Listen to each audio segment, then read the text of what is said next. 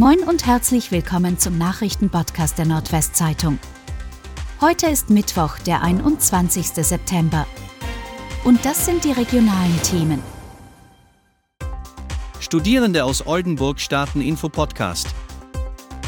Sechs Studierende aus dem Nordwesten wollen in ihrem Podcast mit dem Namen Niedersachsen wählt, der Schnack zur Wahl, viele verschiedene Fragen rund um das Thema Landtagswahl beantworten.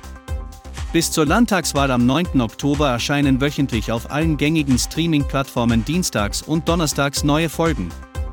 In sechs Episoden a 20 Minuten wird je ein relevantes Thema in den Fokus genommen und pointiert besprochen. Die erste Folge mit dem Titel Aus Federn lernen, Bildungspolitik der Parteien, ist am Dienstag, 20. September, erschienen. Steigende Energiekosten bedrohen Leraner Krankenhäuser.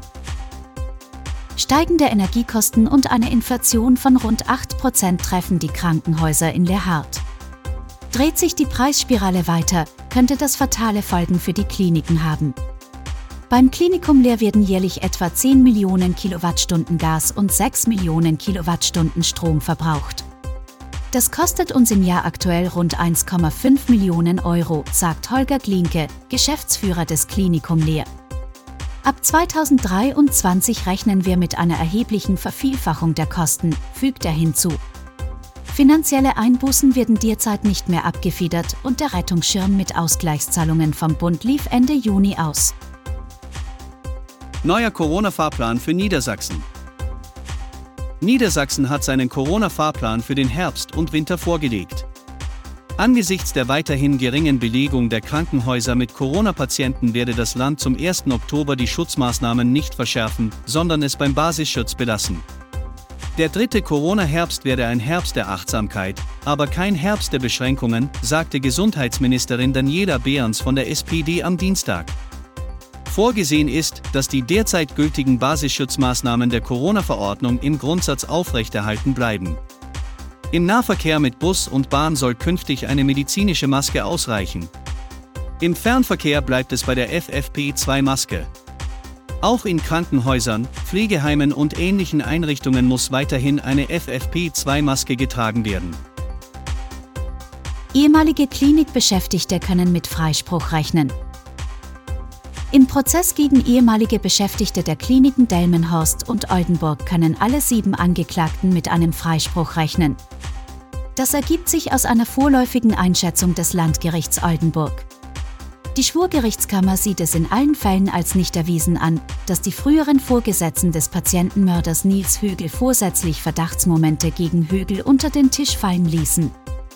Die offizielle Urteilsverkündung ist für den 25. Oktober vorgesehen. Oldenburger Donutladen ist Geschichte. Die große Donuts-Euphorie in Oldenburg scheint vorbei zu sein. Der Royal Donuts Laden hat geschlossen. Bei Instagram ist noch von einer vorübergehenden Schließung die Rede. Sie ist aber wohl endgültig, wie die Franchisegeberin auf Anfrage bestätigte. Zunächst war wegen Betriebsferien geschlossen worden, dann aus gesundheitlichen Gründen und nun endgültig. Oldenburger Stadtteilbäder bleiben in den Ferien geöffnet. Entgegen ursprünglicher Planungen der Oldenburger Stadtverwaltung bleiben die beiden Bäder in den Stadtteilen Kreinbrück und Effersten in den Ferien geöffnet.